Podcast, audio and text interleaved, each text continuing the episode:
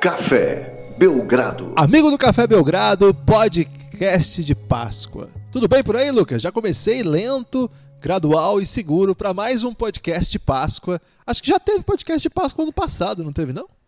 Não lembro, Guilherme, mas tu me relaxa comentar aqui. Você ficou em dúvida se era um podcast que você ficou no podcast?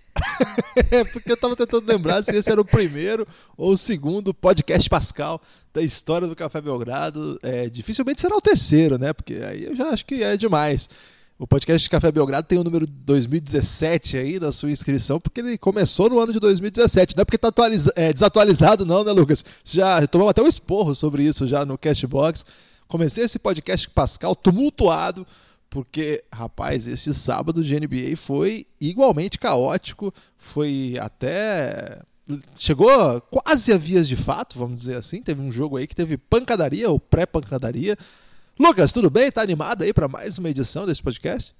Olá, Guilherme. Olá, amigo do Café Belgrado. Sempre estou animado, Guilherme. Estou no veneno hoje, já que tá liberado chocolate para todo mundo. Então, Guilherme, hoje vai ser um podcast doce, cheio de alegorias pascais e, claro, acima de tudo, ousadia. É, o amigo do Café Belgrado que perdeu o podcast de ontem, teve podcast de ontem, gente. Tá errado, né, cara? Tá errado, mas teve muita gente que perdeu. A gente tem estatísticas avançadas aí que é analytics, né, Lucas? Que nos, nos fazem perceber, por exemplo, que tem muito ouvinte do Café Belgrado que ainda não é apoiador no cafébelgrado.com.br. Mais da, da 90%, sei lá quantos. É, é então, tá por, por volta de 90%, Lucas. E esse amigo do Café Belgrado aí, que não apoia o Café Belgrado ainda, acho que ainda dá, né, Lucas? É, vocês estão vivendo no erro, eu tenho que falar isso aqui, infelizmente. Porque quem apoia o Café Belgrado jamais fica sem podcast para chamar de seu, né, Guilherme? São mais de 35 horas de conteúdo exclusivo. Ontem, o primeiro podcast da, do Café Belgrado fechado com conteúdos de playoffs. E olha, a série Epic, que estreou ontem, ela tem uma roupagem toda diferente, né, Guilherme? Ela fala de playoff, mas vai além. Ela fala de legado, fala de futuro, fala de passado, fala de lembranças que você nem sabe mesmo se teve, Guilherme. Então é uma grande viagem aí, é um, um elástico mental. E a grande questão de ser apoiador do Café Belgrado é que talvez agora você não seja ainda porque você não sente falta, mas a partir do momento em que você apoiar o Café Belgrado com míseros nove reais, você vai falar: Meu Deus, como eu vivi tanto tempo sem isso. Tem isso, não tem, Lucas? Tenta comprar um ovo de Páscoa com 9 reais, Guilherme. Cara, 9 reais não compra nem daquela marca de chocolate hidrogenado das mais. É, das menos bem. Vamos dizer assim.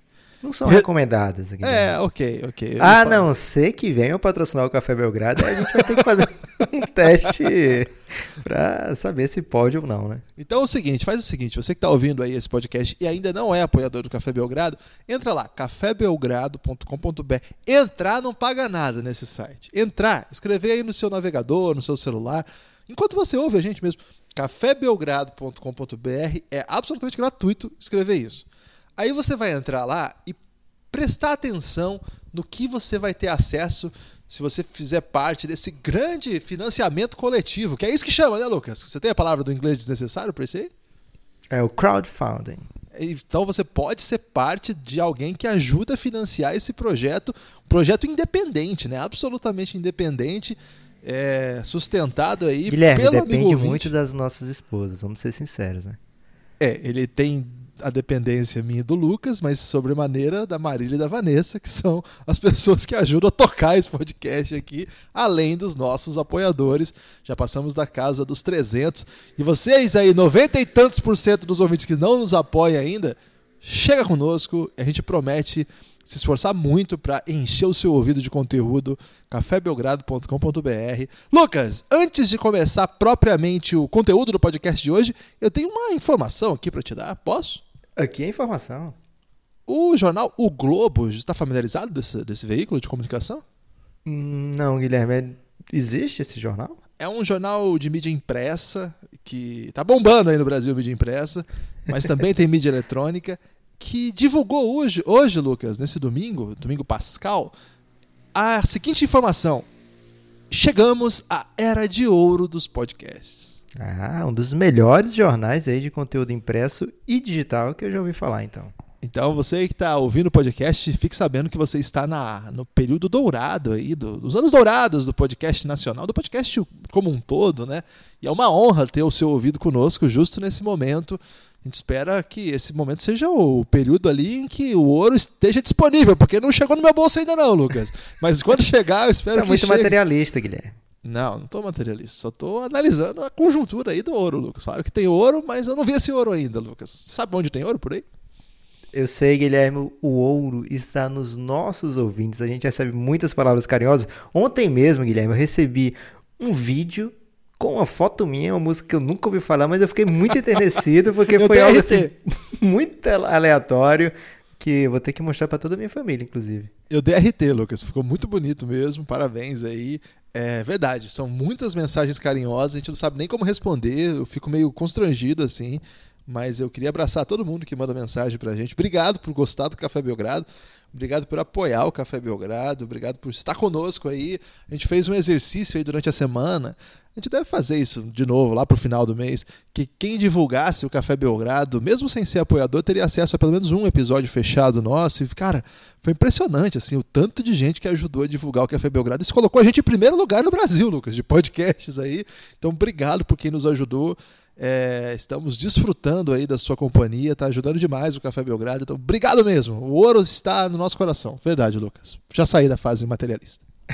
Gostei, Guilherme. Vamos de podcast? Podcast de hoje, Lucas, tem um quadro que a gente vai trazer de volta. E não é o Pebble Pop. O Pebble Pop é aquele que alguém diz uma frase e a gente tem que classificá-la.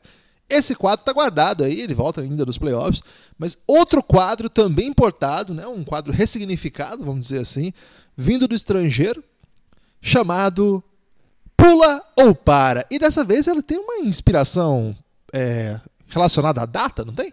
É lógico, Guilherme, porque o grande símbolo da Páscoa, né? o grande símbolo comercial da Páscoa é o coelhinho da Páscoa. E quando a gente pensou, poxa vida, que quadro a gente usa hoje? Porque a gente tem um, um acervo, né, Guilherme, de quadros aqui guardados sempre à nossa disposição. E aí o primeiro que eu sugiro sempre é o Snakes and Letters, e o Guilherme sempre veta. Então o segundo hoje sugerido foi o Pula ou Para, em homenagem a esse grande coelho que bota ovos de chocolate, assim, um apenas as, as pessoas muito criativas para criar algo assim. E aí é, ele vai trazer os pulinhos, Guilherme, ou as paradas para a gente comentar estes assuntos maravilhosos nesse período de playoff. É mentira que eu, que eu, que eu vetei o Snakes and Ladders de Páscoa, isso não aconteceu. O que aconteceu foi, Lucas, vamos fazer um pulo ou para? Ele falou assim, pô, legal, porque tem a ver com coelho. Eu falei, hã? não entendi nada. Qual coelho? Coelho da Páscoa, pô. E aí eu fiquei sem entender, Lucas. Achei que você ia explicar agora. Então é o movimento do coelho que você está querendo dizer? Você nunca viu um coelho, Guilherme? Eu já vi um coelho, Lucas. Ele não fica pulando igual o coelhinho da Páscoa. O coelho só acabou... corre. Ele corre pra caramba, velho. Eu nunca vi um coelho pular. Eu já falei, Guilherme, você tá precisando de crianças na sua vida. Ok. Lucas, pula ou para cada um teve que reunir quatro pulo-paras. Se, se alguém usar o do outro, o outro tem que ter um na manga, senão perdeu o pulo-para. Esse pulo-para nosso é, tem um desafio aí, por isso que é um quadro ressignificado. Você quer começar? Eu posso começar assim, Guilherme, que aí não tem perigo de eu já, você já ter usado esse. Então vamos lá. Boston Celtics, furtivamente um bom time? Você tem que falar, Lucas. Pula ou para? Pula ou para, Guilherme? Para quero falar do Boston Celtics. Boston Celtics. Boston Celtics, ao longo da temporada, foi esquisitão. Em vários momentos do ano pareceu que ia. Na maior parte do ano pareceu que não ia. Chega aos playoffs para enfrentar um time bem assim, bem limitado, bem é, remendado, vou dizer assim, sem muita força ofensiva faz alguns jogos duros, assim, períodos dos jogos duros, mas de modo geral vai levando a série com, com tranquilidade e vai encontrando aí o jeito de fechar, tá muito bem com o Kyrie, com Tatum. A lesão do Marcus Smart acabou reorganizando a rotação, né? É o Marcus Smart que é tão importante para o time, mas aos poucos o, os jogadores protagonistas acabaram assumindo a responsabilidade que a minutagem traz junto.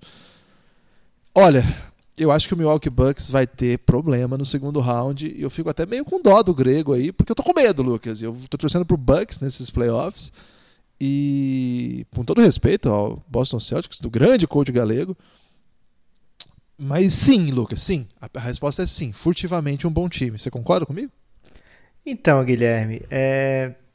o Boston Celtics ele pega um time ficou com a quarta posição do leste, então ele pega obviamente o quinto colocado da temporada do da conferência e acho que não tem sombra de dúvidas que foi realmente o quinto melhor time do leste dessa temporada Indiana Pacers, apesar de passar boa parte da temporada sem o Oladipo e até mesmo quando o Oladipo jogou, em algumas dessas partidas ele já vinha se curando de outras lesões que não foi essa que o tirou da temporada.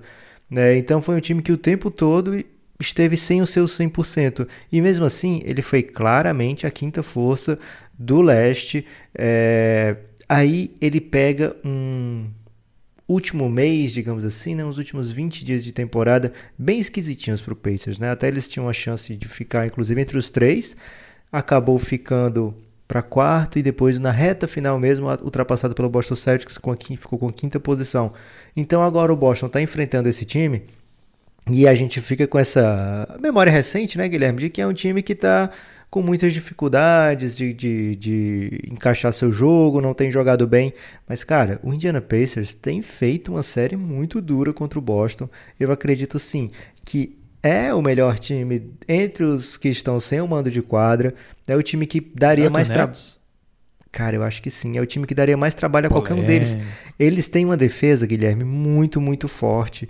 É, é um time que você diz, ah, caramba, falta aquele cara que carrega o time nos momentos finais, falta é, assertividade nos, nos minutos finais. Eu concordo com isso até.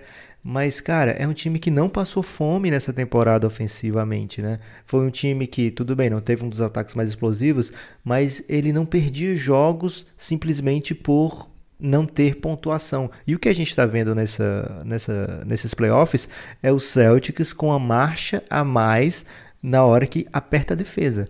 Às vezes é no terceiro quarto, às vezes é no último quarto, e a gente tem colocado isso na conta da ineficiência ofensiva do Indiana Pacers. A gente tem colocado na conta, ah, estamos sem o Oladipo estão sem o Oladipo, na verdade, mas o, os próprios jogadores do Indiana Pacers estão ficando chateados aí com excessivas perguntas sobre o Oladipo, porque eles jogaram a temporada inteira praticamente sem o Oladipo.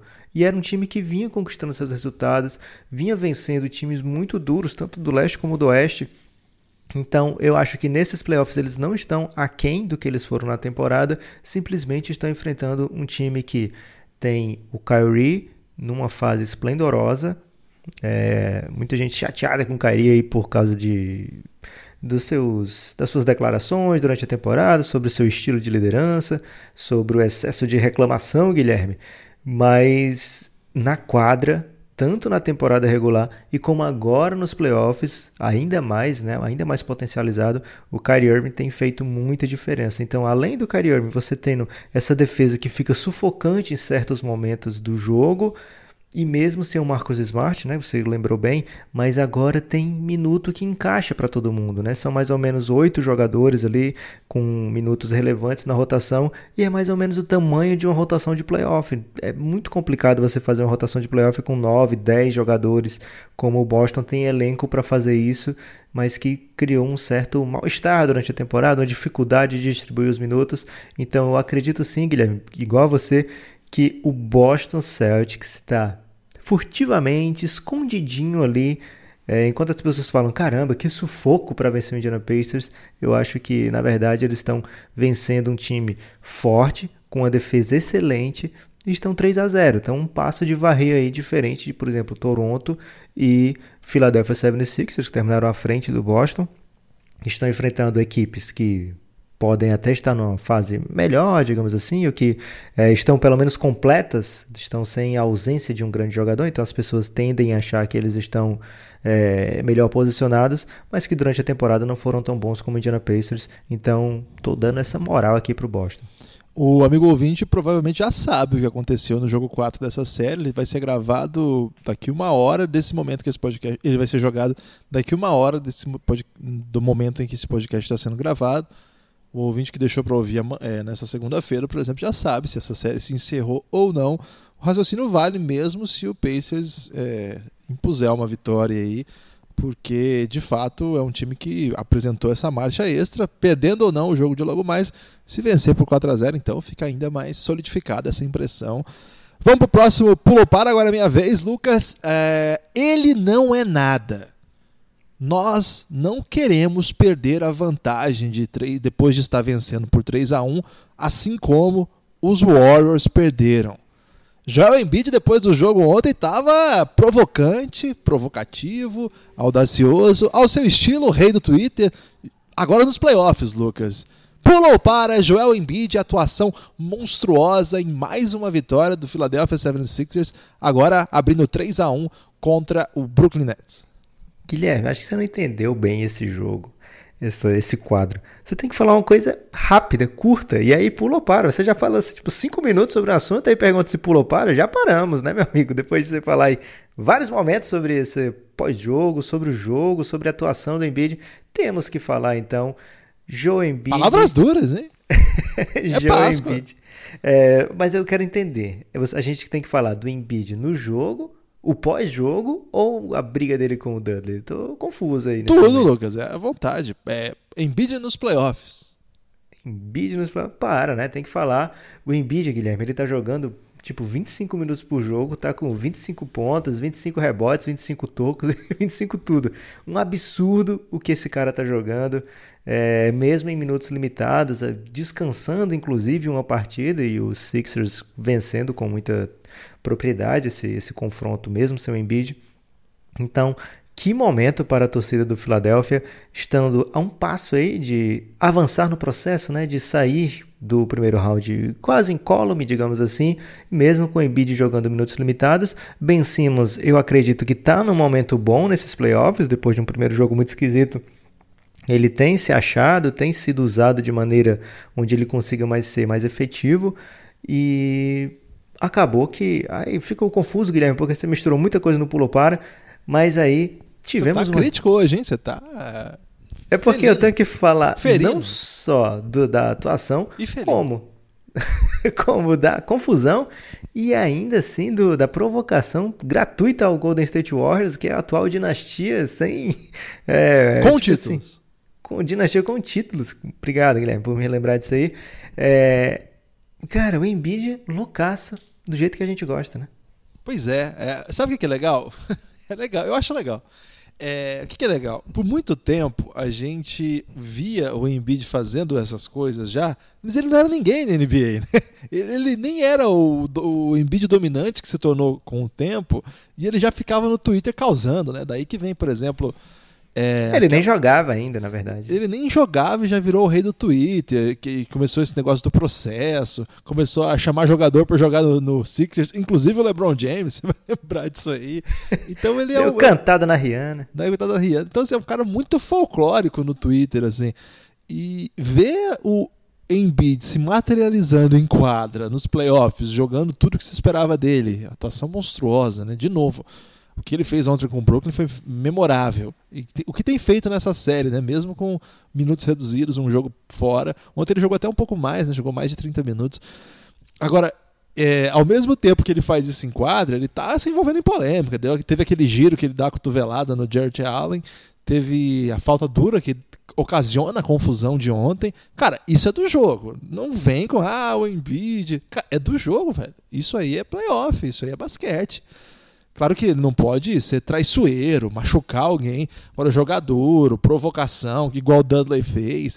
Cara, isso é coisa do jogo. É, então, ver o Embiid provocador se materializando num playoff, mandando depois do jogo, o Dudley não é nada, mandando na coletiva, inclusive assim, provocando o Golden State Warriors bizarramente, né? Que sentido faz, assim. Acho que a reação do Jimmy Butler foi mais bizarra do que a do Joe Embiid ali, eu acho.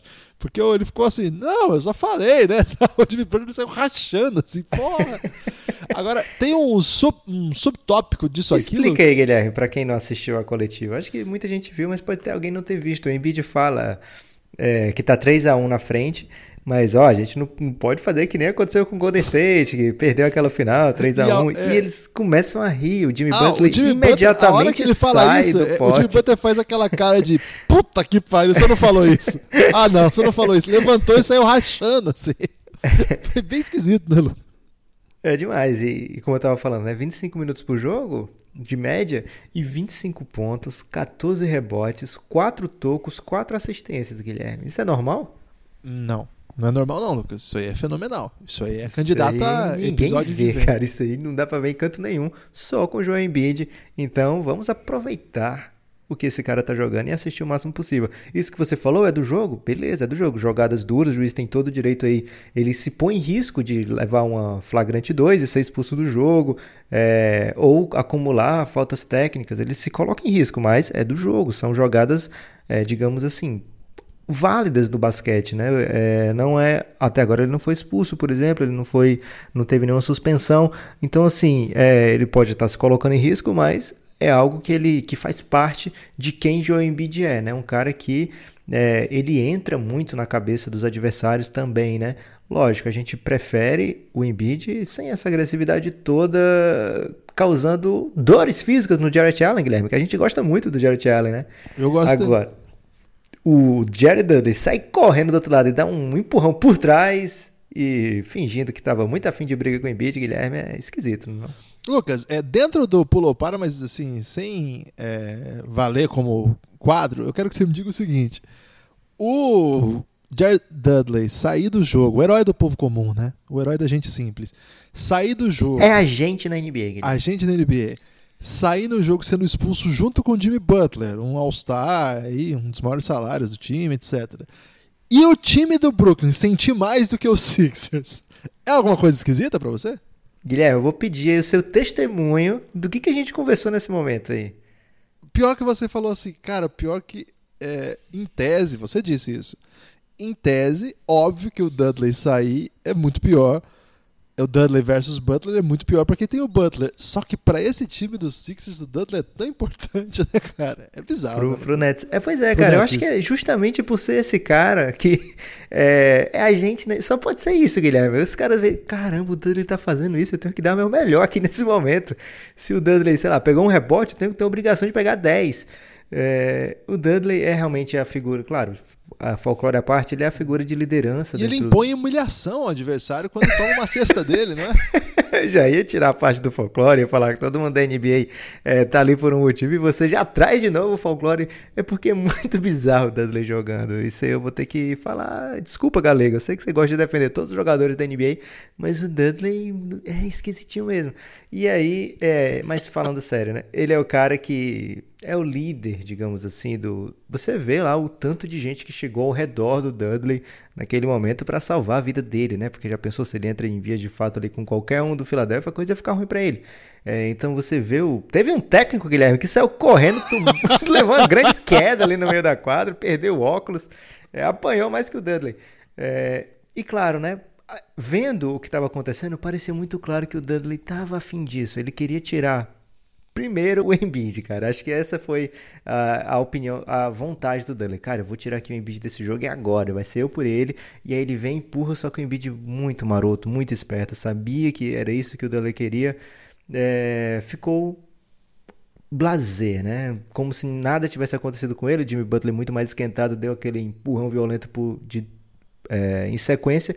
E aí o Dudley, o que, que ele faz, Guilherme? Ele vai puxando o Ben Simmons pro Ben Simmons cair em cima dele. Ele queria levar mais um. Você não ficou com essa impressão, não? É, eu fiquei. Mas ali o D'Angelo Russell foi meio crocodilo ali, viu, Lucas? Porque ele meio que cai na, na, na, treta e meio que cai junto, empurra o, o Ben Simmons no meio da galera.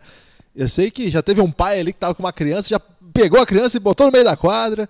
Virou meio perigoso o lance ali no final das contas, né, entre feridos e ejetados, seguiram em quadra todos os jogadores, menos Dudley e Butler, o que fizeram, pelo menos permitiu esse debate aqui nesta, neste podcast Pascal. Sua vez, Lucas. Guilherme, é, por sorte, o meu, você usou dois meus ao mesmo tempo, só que o segundo, ele era mais amplo, né? Então, provocações dentro e fora de quadra, porque teve a do Dudley, mas tem outras rolando também nesses playoffs. Pula ou para? Para, vamos falar disso aí, é legal falar disso aí. É, além dessa do Dudley com o Ben Simmons durante a partida inteira, né? Você viu vários momentos ali do Dudley com o Ben Simmons, Guilherme? Teve, teve vários momentos. Teve um lance lá que o, que o, o Dudley imitou uma comemoração do Ben Simmons. Teve uma trombada de ombro entre os dois. Na véspera teve o, o Damian Lillard com o primeiro Schroeder, né? Você viu depois do jogo o Schroeder? É, fez, fez esses são o Schroeder faz o gestinho de bebê pro Lillard, né? Quando o Westbrook tá batendo o lance Cara, livre. É boa aquela, então. depois ele faz o Dame Time quando o jogo tá decidido e aí vem o fora de quadro também. O Dudley falando que o Ben Simmons é um cara na média, quando é na meia quadra. Ele é muito bom no, no fast break, mas na meia quadra é na média. É, e o, o Damian Lillard respondendo, né? Caramba, o Schroeder tá faceiro ali naquela vitória, mas por que, que ele não fez nada disso nos outros dois jogos? Por que, que ele esperou o jogo estar tá decidido para fazer isso aí? Então, Guilherme, que gostoso o playoffs da NBA, né? Eu gosto disso aí, Lucas. Acho que é, jogo é isso aí mesmo, velho. Tem que ter rivalidade, tem que ter tensão. Claro, a gente não quer ninguém se esbofeteando, porque é até meio patético, assim, né? Mas é tensão, provocação, rivalidade. Cara, é legal, é coisa do jogo mesmo. Acho que tem a questão do Westbrook aí, que é um. É um ele é um pote de, de rancor ali, né, Lucas? Ele tem uma. uma... um pote de rancor, ótima definição para o Westbrook. É. Então ele tá sempre com muita raiva nesse jogo. Teve uma hora que ele. É que lá no jogo passado ele tinha errado uma bola e o líder ficou provocando, tipo, ah, para você eu posso pagar o chute que você não mata, né? E dessa vez ele matou a bola e ficou gritando mesmo. Ele não tem, ele não tem ironia não. O Westbrook não aprendeu ironia, Lucas. Não, não aprendeu provocação. Ele olha e começa a gritar. Eu, nesse momento eu tô apontando com a mão aqui, você amigo ouvinte, faça aí na sua casa para entender. Estique seu braço aí com um dedo falando: "Olha aí, olha aí, pega lá". E deve ter falado vários palavrões no meio disso aí.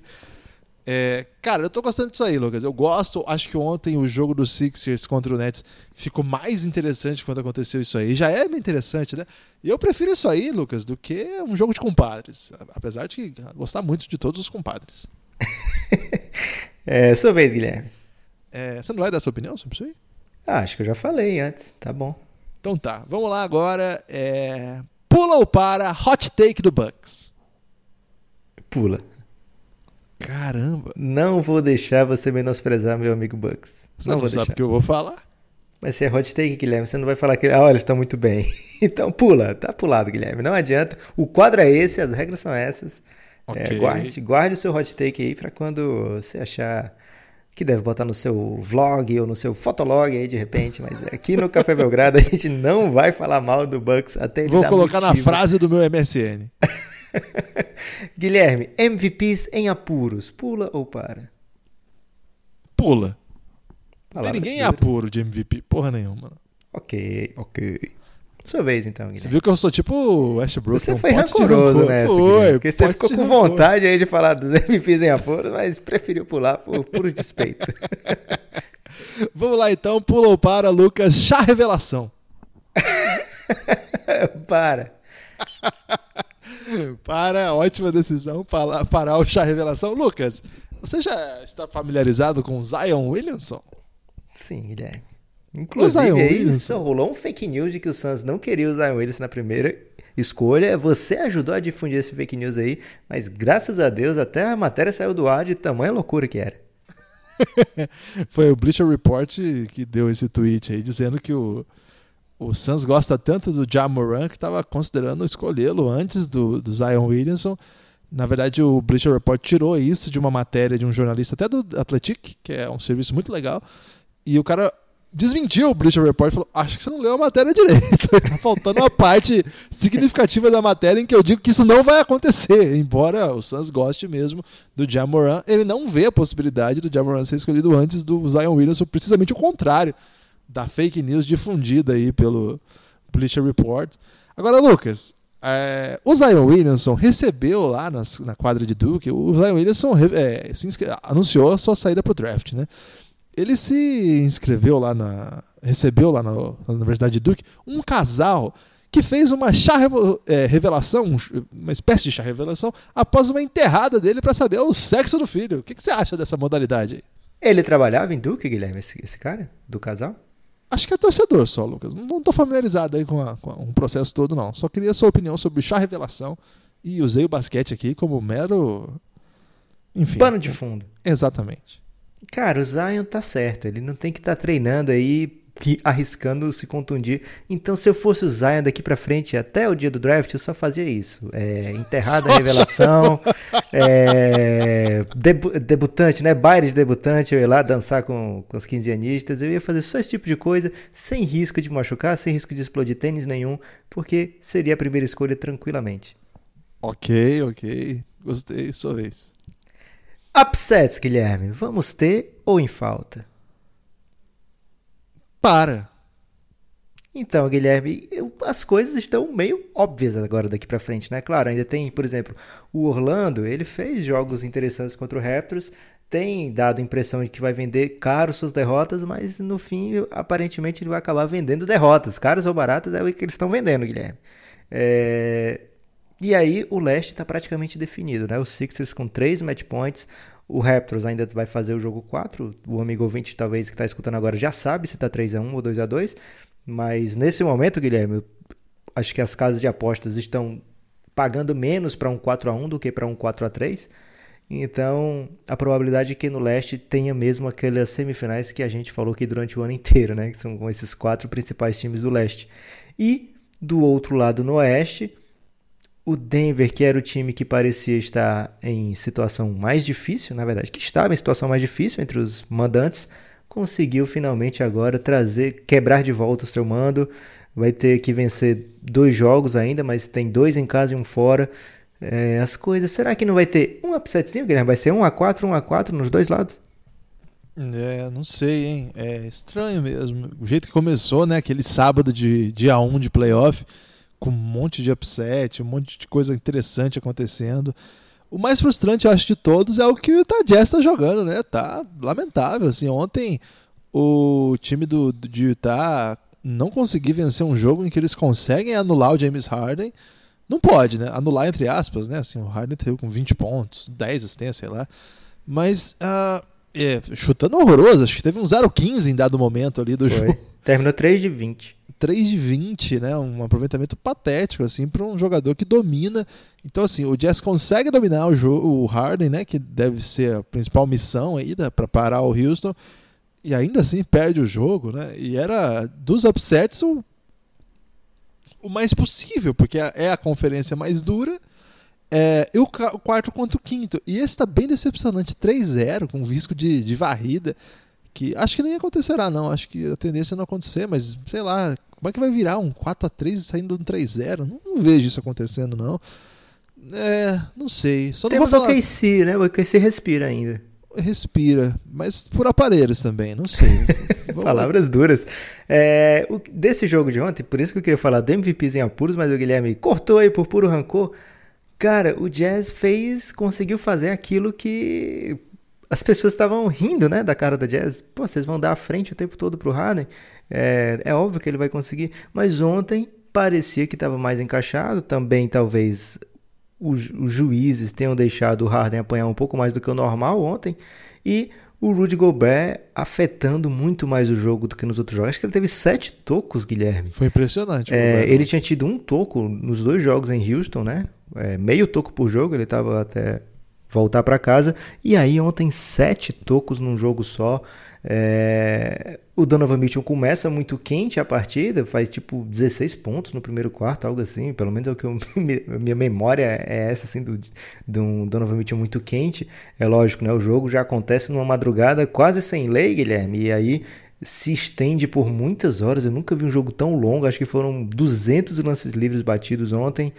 É a arbitragem, digamos assim, apareceu, não que tenha definido o resultado, mas estava muito é, marcações esquisitas para os dois lados o tempo todo, né? É, um compensa, descompensa o tempo todo. É, eu não gostei muito do jeito que foi apitado esse jogo, mas no fim eu acho que acabou prevalecendo mesmo o padrão do Houston, né? Se mesmo com o James Harden não acertando seus arremessos, e aí lógico, não, não é só a defesa também, porque a gente está acostumado a ver o Harden é, acertando muito arremesso difícil. Ontem ele não estava, mesmo alguns arremessos mais tranquilos para ele, ele não estava acertando. É normal, qualquer jogador, a gente viu o Yannis também passando por isso um pouco mais cedo contra o Pistons, um jogo bem mais fácil. É, então não é algo absurdo, assim, algo totalmente inesperado que acontecesse, mas é fato, né? Ontem a pelo terceiro jogo, digamos assim, o Harden não só não chegou na sua média, como não conseguiu é, aquele momento ainda. Nesses playoffs ele, tem bons jogos, digamos ótimos jogos. Os dois primeiros foram jogos quase brilhantes do James Harden, mas ainda não tem aquele momento de assinatura dele, né? Que, que justifique essa temporada, ou que que seja parecido com o que ele jogou nessa temporada. O Jazz tem conseguido um certo sucesso aí em manter o Harden em xeque, Guilherme. Ainda, mas no checkmate não está saindo em jogo nenhum. Então a, a, tendência é que o Houston ele termine essa série aí muito brevemente. E aí tem o Oklahoma City Thunder como o único time. Ele e San Antonio, né? Estão ainda pau a pau. Mas a chance de não ter upset nenhum é realmente algo que tem chamado a minha atenção. Lucas, a último pulou para meu. É, e daqui a pouco a gente vai. Tem pergunta para Instagrammer hoje, viu, Lucas? Caramba. O povo feliz no Grande Instagram. Dia. Abrimos 10 minutos para questões, chegaram várias, hein? O povo do Instagram não para.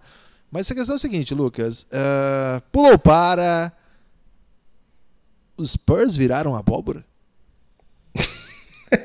para. Lucas, uh, os, Spurs, os Spurs deram um baile no Denver nesses dois primeiros jogos, nos três primeiros jogos, assim, ainda que o Denver tenha vencido o, o, o segundo jogo com uma atuação fenomenal do Jamal Murray no, no quarto quarto, ficou aquela impressão, a gente conversou bastante sobre isso aqui no podcast Café Belgrado, que os Spurs estavam é, encontraram um jeito de lidar com o Denver de tal modo que o Denver não estava conseguindo jogar.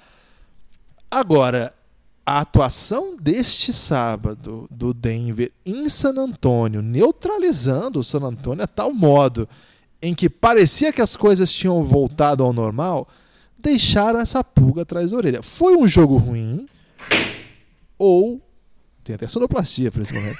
Foi um jogo ruim ou o Denver encontrou os Spurs e agora está sob controle Agora tá, voltou tudo como deveria ser, o segundo contra o sétimo. Os Spurs lembraram quem são os jogadores que estão lá no Spurs. Vamos ter que mais aquelas mágicas absurdas. Tem esse aboborismo possível aí ou é muito pessimismo para quem gosta do Spurs pensar assim? Acho que isso é reduzir demais o papel do Mike Maloney nesse jogo, Guilherme um técnico aí que foi celebrado aqui no Café Belgrado com um episódio exclusivo sobre ele. Olha como o Café Belgrado tem muita coisa para seus apoiadores, né, Guilherme? cafébelgrado.com.br Episódio exclusivo sobre Mike Malone e como ele foi capaz de fazer isso que o Denver está fazendo nessa temporada, né? Como ele levou o Denver a fazer isso. Cara, ele fez um ajuste na série, ele colocou ali o Torrey Craig, a gente comentou aqui, né? O Torrey Craig foi muito bem nesse jogo 3. É e ele traz, mas assim, que ele não era alguém que o Mike Malone estava acostumado a colocar tendo seu time completo. Lógico, ele foi titular em alguns momentos da temporada, mas olha o tanto de jogos que o Denver perdeu de seus titulares, né? Gary Harris, Will Barton, né? O Denver sofreu muito com contusão durante a temporada, então rodou muito o elenco. Isso acabou facilitando para num momento como esse, né, de playoff, ele dizer, oh, Torrey, será que eu chamo de Torrey ou de Craig, né? Craig. Craig. Ô Craig, você vai ser titular dessa vez. Eu vou tirar o Will Barton do time titular. A gente comentou aqui como o Will Barton vinha sendo aquém nessa série. E você vai ser titular, você vai ter tal missão. E o Torrey Craig é um grande defensor, bem, bem mais, digamos assim, ativo na defesa do que o Will Barton. É, talvez não tenha o mesmo potencial ofensivo, mas para esse Denver dessa maneira, ele também fez outro tipo de ajuste, não é simplesmente trocar uma peça por outra. Você vendo o Jokic jogando é, naquele primeiro quarto já, do jogo 4, mais para o segundo quarto, na verdade. No primeiro quarto, o Spurs abriu logo de cara, né? Parecia que era mais uma vez o domínio do San Antonio, mas depois o Denver, com a sua rotação, com seu estilo de jogo, acabou envolvendo muito bem o San Antonio Spurs. E o Jokic muito efetivo, muito agressivo. Quando ele comanda a virada do, do, do Denver, as coisas parecem ter chegado, como você falou, Guilherme, no lugar esperado de segundo contra o sétimo. Quando o Denver encontrou seu melhor basquete na série, ele conseguiu ser bem superior ao San Antonio e não deu chance mais nenhuma vez para o San Antonio encontrar o seu adversário. Agora, a gente tem falado isso desde antes de começar os playoffs. Playoff é ajuste. Eu tenho certeza que o Popovich está quebrando a cabeça para é, encontrar um antídoto para esse estilo diferente do Jokic. O Jokic não tinha feito um jogo tão bom, Guilherme, desde o mês de abril inteiro. Não foi só na série que ele não estava tão bem. Ele fez um. É lógico, né? Se você for olhar as médias do Jokic nessa, nessa série, Guilherme, ele tá a três assistências no total de um triplo-duplo. Não é que ele tá com sete de assistências, não, de média, não.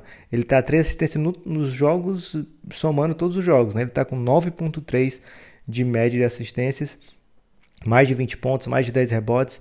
Isso já com quatro jogos, né? Um cara muito único, realmente. A gente comentou as estatísticas do Embiid, quão raras elas são. Do Jokic também, você não vai achar center dessa maneira. Então, não é que ele esteja mal, mas é porque ele não tinha ido ainda tão bem nessa série. E quando o Jokic vai tão bem, é o melhor jogador do Denver, o cara mais é, que afeta mais o jogo do Denver, é normal que o Denver suba de produção. Agora, que o Popovich está tentando aí maneiras, Guilherme, mesmo com a turma da abóbora aí, para reverter isso aí, re-reverter isso aí para o jogo 5, eu não tenho dúvida. E como as pessoas adoram falar, né? Jogo 5 é o jogo pivotal, Guilherme. No, pivotal é ruim, Lucas. Vamos falar Quando... a verdade, pivotal é ruim. Mas se for pai volta, o que é em inglês. Fica ruim também, Lucas. Então, é um jogo chave. Numa série, é de cinco, numa série de sete jogos, o jogo 5, quando tá 2 a 2 é muito chave. Você pega assim 90, 80 e tantos por cento dos vencedores do jogo 5 nesse tipo de situação de 2 a 2 acabam levando a série. E aí o Denver vai poder fazer isso em casa. Vai ser um jogo que você, amigo ouvinte, e a gente do Café Belgrado, a gente não pode perder. É um must watch, já que você está reclamando aí dos ingleses. Excelente. Lucas, temos perguntas, deu até uma desafinada aqui na empolgação de falar com o nosso amigo do Instagram. Posso mandar já? Pode sim. Olha só, hoje a gente, a gente costuma fazer contato com a galera do Twitter, né? E às vezes a gente deixa o povo do Instagram, que é um povo feliz. Então, como eles são felizes, Lucas, a gente não se importa muito com eles, né? O pessoal do, do Twitter. Palavras é duras. Porque o pessoal do Twitter é mais triste, né, Lucas? E aí o povo do Twitter a gente quer deixar ele mais feliz. O povo do Instagram já é feliz, já posta foto seminu, já manda stories com videozinhos embalados, dançando. É, às vezes até abusando um pouco do, do álcool, né? O que a gente não recomenda. Então o povo do, do Instagram já está bem resolvido, ou pelo menos é, aparenta estar, né? Então a gente não fala tanto com eles. Mas hoje, Páscoa, é dia de falar com os Instagrammers. Existe essa derivação? Existe, Guilherme. Você é jovem o suficiente para saber isso aí. Vamos lá então. A primeira questão é do Atala, Lucas. O Atala quer saber o seguinte: vocês acham que o Lakers. Ô, Lucas, dura de abrir pergunta que o povo quer falar do Lakers. Né? tem, tem, que aturar, acham, Guilherme.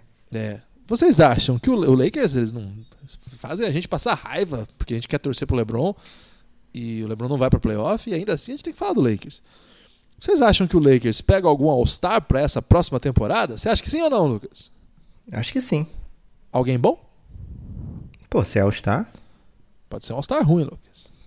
É, pode não ser o que eles sonham, mas eu acho que com o Cap e com o LeBron James e com Los Angeles e com a franquia Lakers, não dá pra gente dizer, ah, ninguém quer jogar lá. Então, eu acho que eles pegam sim. E ele falou que tem um momento, francamente, para mandar pro Nepopop aqui, hein? Caramba, palavras duras logo de cara?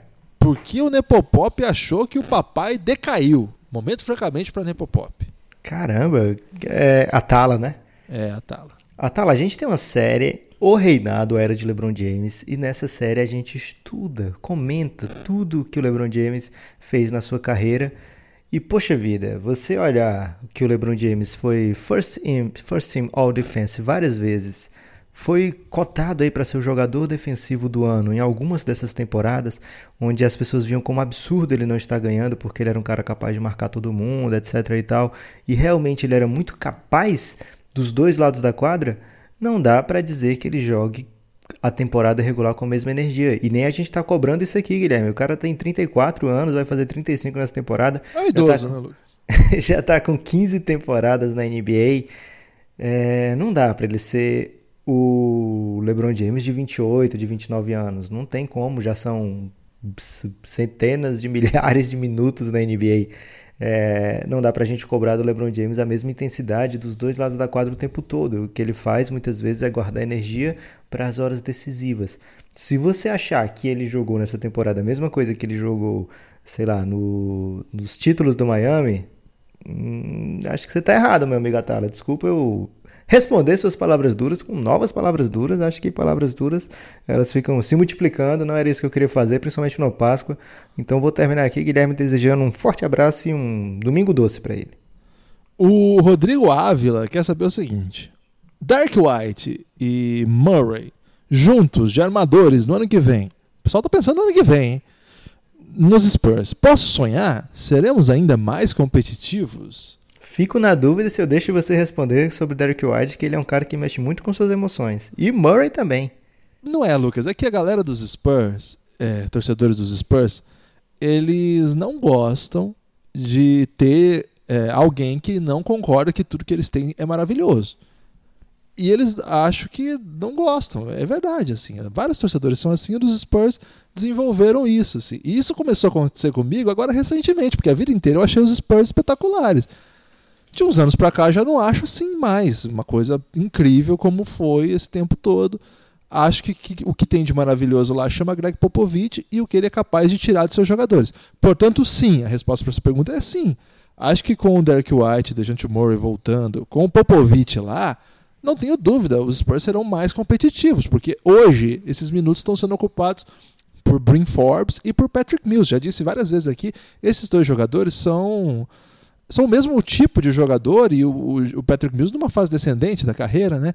É, são jogadores redundantes para ter no elenco. Não dá para ter os dois. Não, não dá. É, tanto que o Patrick Mills, quando entra, o nível cai muito. E o, o Forbes não, não é um jogador para ser titular numa série como essa, numa série de playoff. De, é, os Spurs querendo chegar entre os quatro do Oeste, talvez até conseguindo, né? Tava jogando muito bem até a partida desse sábado. É, então, sim, acho que sim. Vai ser mais competitivo. É, o Dejante Murray é um excepcional defensor, muito melhor do que o Brin Forbes. Ofensivamente tem uma projeção possível, é um jogador muito com, com, os braços enormes, né, muito atlético. Acho que ele pode evoluir. Acho que o Derek White mostrou que pode evoluir também, né? Ele mostrou um potencial de evolução que eu não tinha visto ainda nessa série. Fez mais de 30 pontos no jogo. No jogo de, desse sábado fez 7, né? As coisas assim que, que é o normal? Eu acho que o normal não é nem o 31 nem o 7. O normal é alguma coisa no meio disso aí de um jogador que é coadjuvante. Agora, o pessoal dos Spurs, Lucas, eles se empolgam. Para eles, agora o Derek White é o Big Tree. E já tem o, o DeMar DeRozan, o Lamarcus Aldridge. Agora, eu não sou assim. Eu, eu, infelizmente, eu não falo tudo que todo mundo quer ouvir toda hora. Às vezes eu falo as coisas. Você não passa pano não, né, Guilherme? Não, eu acho que não. Eu acho que, por exemplo, há uma superdimensiona... Uma, uma supervalorização isso, uma supervalorização em todas as escolhas que os Spurs fazem de draft. E várias delas são muito ruins. Agora, são escolhas que você não pode é, exigir muito mesmo. Afinal, lá no segundo, escolha 20 e tantos. Muitos desses caras não estão mais na NBA. Muitos desses caras não conseguem, mesmo com o Popovich, mostrar porque jogam. Alguns conseguem. É, acho que há uma, uma, uma aura ao redor dos Spurs que se justifica por conta do trabalho maravilhoso que eles fazem lá. Agora, é, esse ano especificamente, o que esse time fez para mim já foi demais. E dizer isso significa reconhecer que os Spurs excederam as suas expectativas. Ontem, Lucas, posso dar um esporro aqui ou não? Hum, você já deu várias nessa resposta. Será que é recomendável? Mas é que eu, ontem eu vi uma série de torcedores dos Spurs reclamando do Popovich, Lucas. Como que eu fico quieto com isso? Aí não dá, né? Como que é possível alguém achar que tem uma ideia melhor para rotação dos Spurs do que o Popovich, Lucas. Aí eu fico assim, aí eu paro e falo: "Ah, não. Pera lá. Que isso, gente? Calma. Se o Popovich escolheu isso aí, torcedores, coisa... calma. torcedores, calma. Se o Popovich escolheu isso aí, poxa, não é assim, ah, ninguém é, é, pode ser criticado, então, o Popovich nunca tá errado. Cara, talvez em alguma coisa que ele tentou não deu certo, mas poxa, ele tem motivos para tentar. Ele é o maior técnico da história do basquete e boa parte desses jogadores aí, se for para outro treinador, não vira nada, como a gente tem visto acontecer com vários outros. Então, vamos com calma. Eu acho que os, as respostas sobre o Spurs são, para voltar para a própria questão. Enquanto tiver pop lá, o time vai ser competitivo se tiver um saco de batata em quadra. Se são jogadores atléticos, que têm boa compreensão física para a NBA atual, precisa de range, né? Tem que matar bastante bola. Hoje a NBA não aceita jogador que não mata bola. O, Popovich está tentando inventar um sistema aí sem grandes chutadores de três, é, majoritariamente. Né? Os, os, jogadores de mais volume são chutadores de dois, né? especialistas de mid-range, os dois melhores jogadores do time. O Popovich deu um jeito. Esse jeito pode ser que leve o time às semifinais de conferência. Com sorte, até as finais de conferência. Por que não? Dá, não é sorte, né? Competência. Então, assim, os Spurs sempre vão ter jeito porque eles trabalham muito direito. Aí depende, independente de quem tiver lá. Se não tiver, o ano que vem a gente vai pegar esse elenco deles, vão acertar com mais uns três caras que a gente nunca ouviu falar, e o ano que vem vai ter alguém brigando aqui comigo porque eu não estou elogiando esse jogador, Lucas. É isso que acontece. Sabia que eu não devia ter deixado você responder essa, Guilherme. Próxima. isso que você me chama de torcedor dos Spurs em boa parte dos nossos podcasts, né? É, Lucas, o Perebecas, que nome é esse? Grande nome, Perebecas? Perebecas. E a foto dele é um gatinho. Excelente. O Jazz... Instagram gosta muito de gatinho, né, Guilherme? Gosta. Instagram faz muito. É, gatos fazem muito sucesso no Instagram. O Jazz apresenta regressão em relação à temporada passada? Você acha que eles deveriam trocar o Rubio? Cara, acho que são duas perguntas bem distintas uma da outra, né? Regressão, acho que não. A gente pega aí os últimos 40 jogos do, do Jazz, eles ganharam quase 30. Eles terminam muito bem a temporada, do mesmo jeito que eles terminam muito bem a temporada anterior. Agora, eles pegaram de cara o time do James Harden, é, o Houston, o principal candidato a desbancar o Golden State Warriors na conferência. Um time muito forte, que está completo, está inteirinho, está com o Harden voando. Mesmo na noite que ele faz 3-20, ele, sei lá, contribui com 7 roubos, 10 assistências, 20 pontos e uma marcação em cima dele totalmente inusitada, né, que abre vários tipos de espaço para a equipe do Houston. Então, não sei se, se é justo chamar de regressão, já que dessa vez eles pegaram o Houston logo de cara, e ano passado eles pegam o, o OKC, né, que eles pegaram, e eles conseguiram passar. Eu acho que se eles pegassem, tivessem tido outro tipo de sorte aí nesse, nesse chaveamento, eles teriam tido outro tipo de resultado. O Gabriel quer saber o seguinte: o que falar da atuação de ontem do James Harden? Não tem muito o que falar, não. Foi horror. ele conseguiu no, no, quarto período aparecer para o jogo, né? Assim. Horror para o James Harden, né? Vamos ser bem sinceros. É, a atuação do James Harden foi horrorosa, Lucas. É, no quarto período ele apareceu, fez acho que 12 ou 14 pontos, não lembro agora.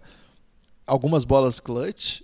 É, ele é um cara que, com, que se concentra muito todo o sistema ofensivo. Então, quando ele não vai bem, o Houston não vai bem e ainda assim ele ganhou o jogo, né? Tem para dizer isso. Ele foi horroroso, fez 20 pontos, mais de 10 assistências, 0-15 em dado momento do jogo e o time ganhou.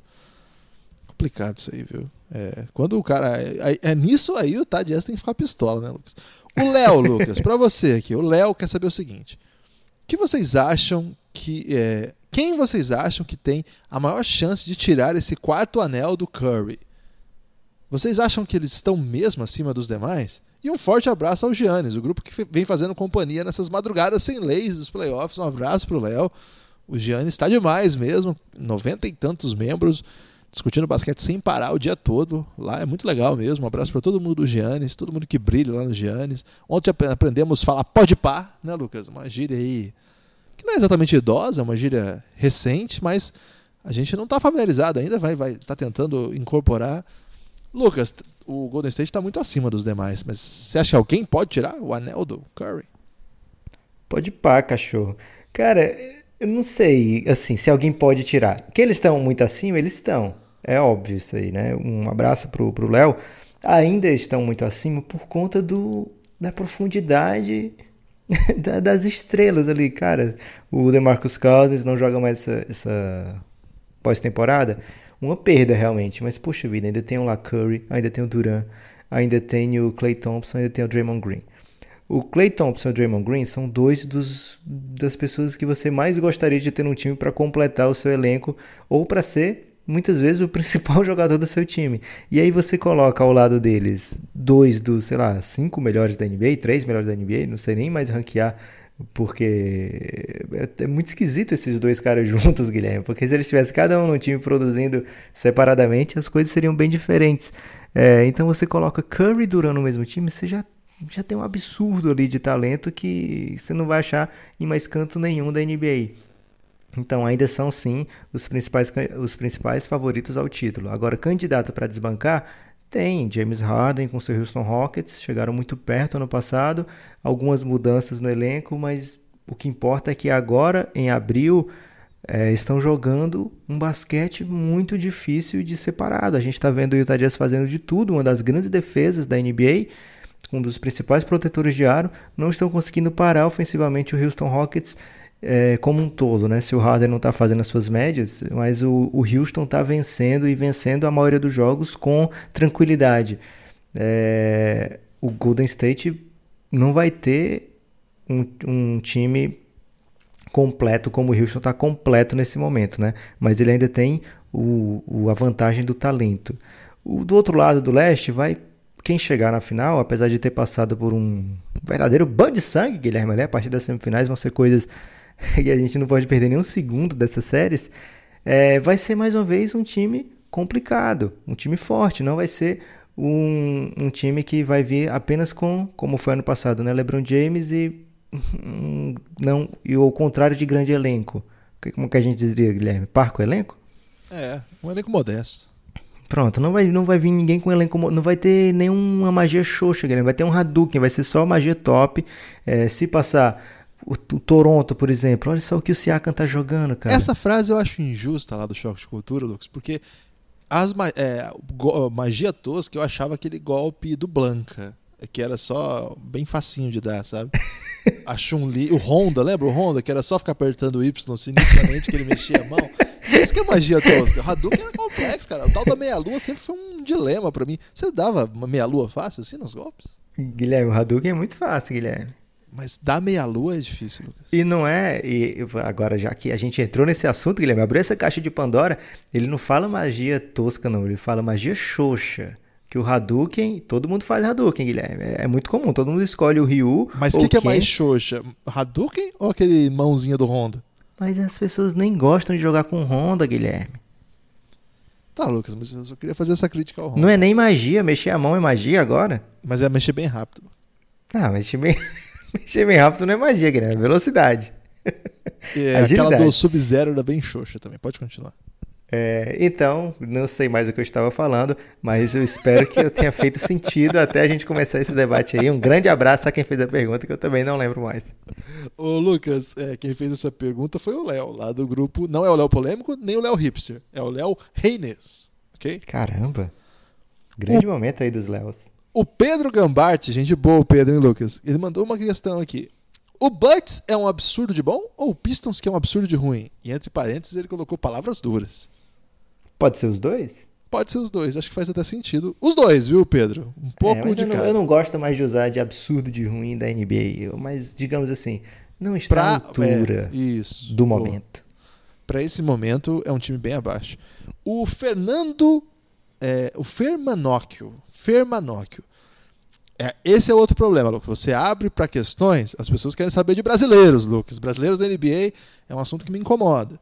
Ontem eu fiquei torcendo muito pro Raulzinho fazer uma cesta, até falei lá no Giannis que ia rolar a cesta do Raulzinho, mas a bola chorou e não caiu, Guilherme. Uma grande pena. E por que, que me incomoda? Eu gosto muito dos jogadores brasileiros, torço muito por eles, e é esse exatamente o motivo do meu incômodo, porque é um desperdício de energia, né? O Lucas mesmo ontem estava tranquilo, Imagino que sem nenhuma tensão no jogo, porque não envolve o Phoenix Suns.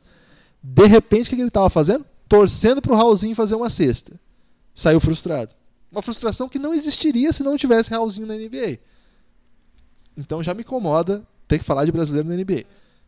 Brasileiro que nem tá na NBA, brasileiro que vai se inscrever no draft. Lucas, eu tô num estresse já, porque é uma chance enorme da gente passar a noite do draft esperando um brasileiro ser chamado e ele não sei, são 60 escolhas. Tem primeiro e segundo round. São 60 vezes. 60 não digo porque ali as 10 primeiras a gente não vai imaginar o brasileiro no top 10. Mas serão então, sei lá, 50, 45, 40 vezes que a gente vai ver alguém 25. falar. 25, 30, que seja 20, Lucas. Que a gente vai ver alguém falar o nome e a gente vai querer que seja um brasileiro e não vai ser, ou talvez seja só um, ou sei lá. Então já queria antecipar a pergunta aqui do Fer, Fer Manóquio, falando disso aí. Didi tem chances reais de, drafta de ser draftado? E o Iago, tem garrafa vazia para vender nesse draft? Maravilhoso. Forte abraço e boa Páscoa. Tem, velho. Se o cara se inscrever, que ele tem. NBA faz de tudo. São, são 60 escolhas, 30 times. Dentro desses times, um monte de olheiro, um monte de decision maker. você precisa que um desses caras te banque e que você esteja disponível àquela altura e a outra opção que concorria com você não estava. A pergunta que eu te faço, Fer, pergunta que eu te faço, amigo ouvinte, é quantos desses nomes que hoje nós estamos querendo que vá para a NBA vão fazer com que a gente não passe raiva como a que o Lucas passou ontem? Quantos desses nomes estarão num jogo de playoff da NBA fazendo uma bandejinha? Nenhum desses tem carreira melhor do que o Raulzinho tinha na sua idade. Nenhum desses era prospecto do nível do Raulzinho, que jogava contra o Kyrie Irving de alto nível. O Raulzinho não faz uma cesta nos playoffs da NBA. O que me garante que estar lá vai fazer com que esses caras façam? Então, eu já não quero, eu quero evitar desperdício de energia. Dito isso, pode, pode ser que sim. O meu palpite é que nenhum dos dois estarão inscritos na noite do draft. O meu palpite é que os dois ainda tiram o nome. Você tem palpite, Lucas, sobre isso aí? Meu palpite é que o nenhum dos dois vai tirar o nome e eu acho que o Didi vai ser draftado. Tô nessa torcida. Pra quem? A torcida é palpitada. Qual time, já que você meteu um palpitão aí da massa? Não, aí é demais, mas já que vou ter que escolher um time, Guilherme, eu vou dizer Brooklyn Nets. Você sabe que ele é torcedor do Oklahoma City Thunder, né? Ficou informação aí. Grande abraço aí para toda a torcida do Thunder. O Rafael Arantes quer saber o seguinte: não sei se vocês já fizeram isso. Provavelmente já, viu, Rafael? A gente fez tanta coisa. Mas como foi o início de vocês com o basquete? Como assim? Não entendi. Quando vocês se conheceram? Como assistiam e por qual time a princípio começaram a torcer e tentar acompanhar? Ô, oh, Rafael, é muito pessoal isso aqui, hein? Tô me sentindo invadido aqui. Isso pleno... aqui é pergunta pro Giannis. Vem lá é, pro Giannis, faz essa pergunta é, e a gente isso conversa aqui é bastante. Mais longe. Mas vou dar só um spoiler aqui do, da resposta. Eu conheci o Lucas, o Lucas me trollando, tá, gente? Começou assim, nossa linda amizade. O Francisco Duarte mandou o seguinte aqui. Ainda dá para perguntar? Provavelmente ele perdeu a hora, né, Lucas?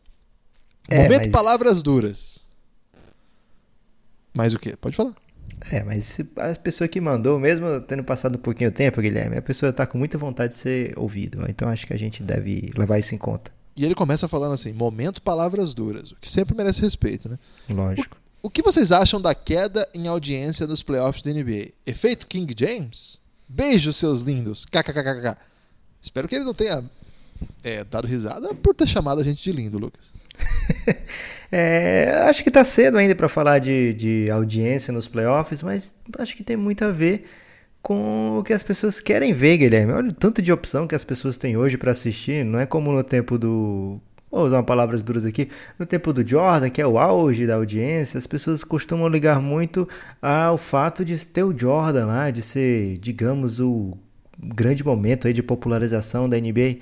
Eu acho que hoje eh, tem tanto nicho, Guilherme, tem tanta coisa específica para a pessoa assistir tem tanta coisa que a pessoa pode ir atrás do que realmente está afim de ver naquele momento. Tem outras maneiras de se acompanhar uma partida da NBA também. Então acho complicado aí é, colocar na conta do LeBron James a falta do LeBron James no a questão da audiência. Lógico que as finais talvez seja um termômetro maior para isso aí.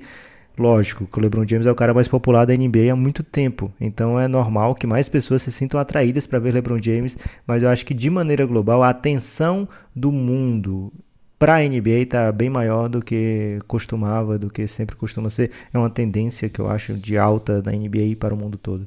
E nunca foi tão rentável a NBA, né? Os salários nunca foram tão altos, é, nunca houve tanto investimento ao redor da liga então pegar audiência isolada, assim, dizer não tem números de audiência, eu acho um pouco injusto também.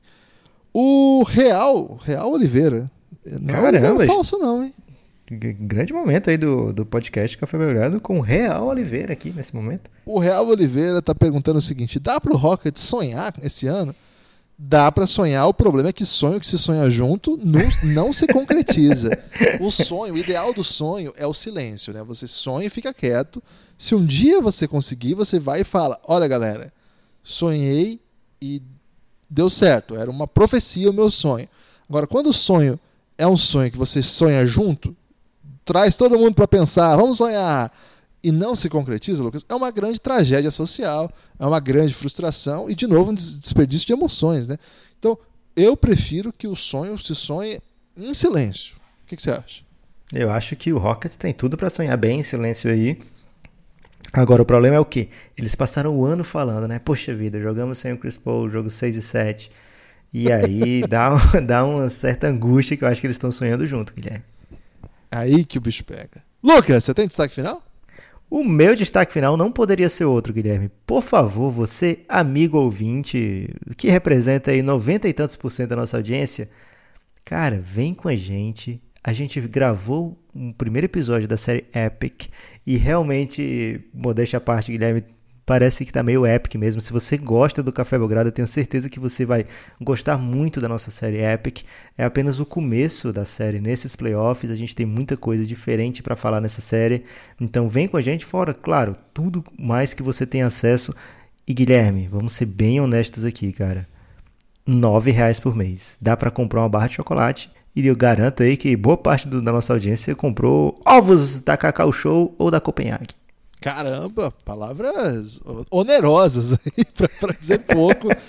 É verdade, né? Vamos falar a verdade aqui. Nove reais é crowd. É, como é que é que você falou? Que é o conceito aí de financiamento coletivo, em inglês desnecessário? Crowdfunding. Crowdfunding, que começa a partir de nove reais é realmente tentando massificar o nosso projeto. E é nove reais com conteúdo absurdo, Guilherme. Aqui Exatamente. Não, não, não tem magia xoxa, não. Não é só apoio, assim, vou dar uma força porque eu gosto do projeto. Claro, isso é a base de tudo. Mas a gente tenta, ao recompensá-lo, criar um Biograflix, gente. É todo um programa aí de acessibilidade aos nossos conteúdos que tem de tudo lá. Eu peço para que você entre no cafébelgrado.com.br, o site, e dá uma lida lá nas possibilidades de apoio, no que você vai ganhar ao apoiar. Geralmente é imediatamente, né? Assim, a pessoa apoia imediatamente a gente entra em contato já com as possibilidades aí de ter acesso. E se você quiser entrar no Giannis também, dá uma olhada lá, chama Belgradão Insider.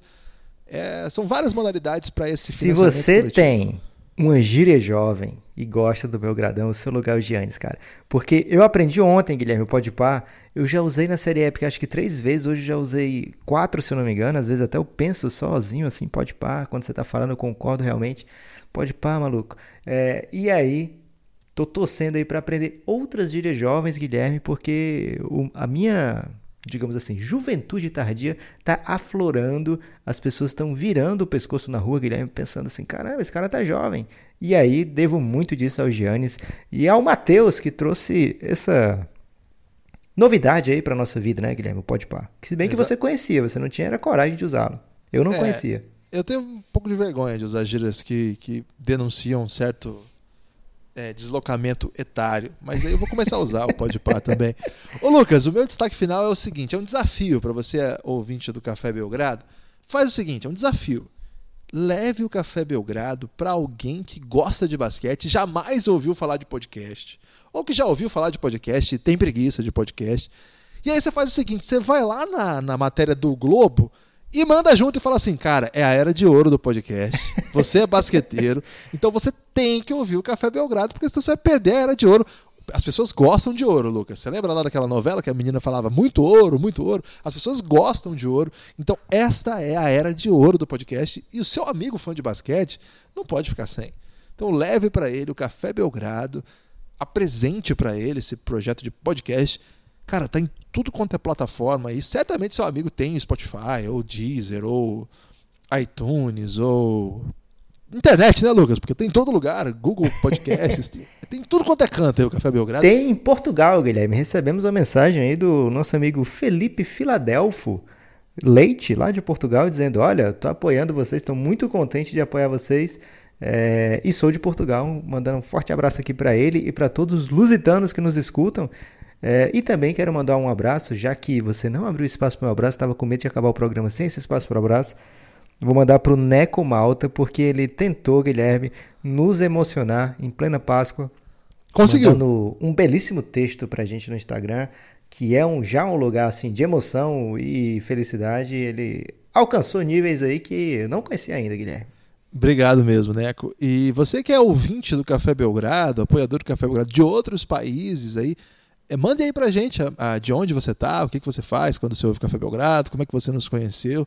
Cada, cada vez mais a gente está vendo aí nas analytics, né, estatísticas de lugares distantes. Lucas, tem um ouvinte do Vietnã que eu queria saber quem é esse cara, velho.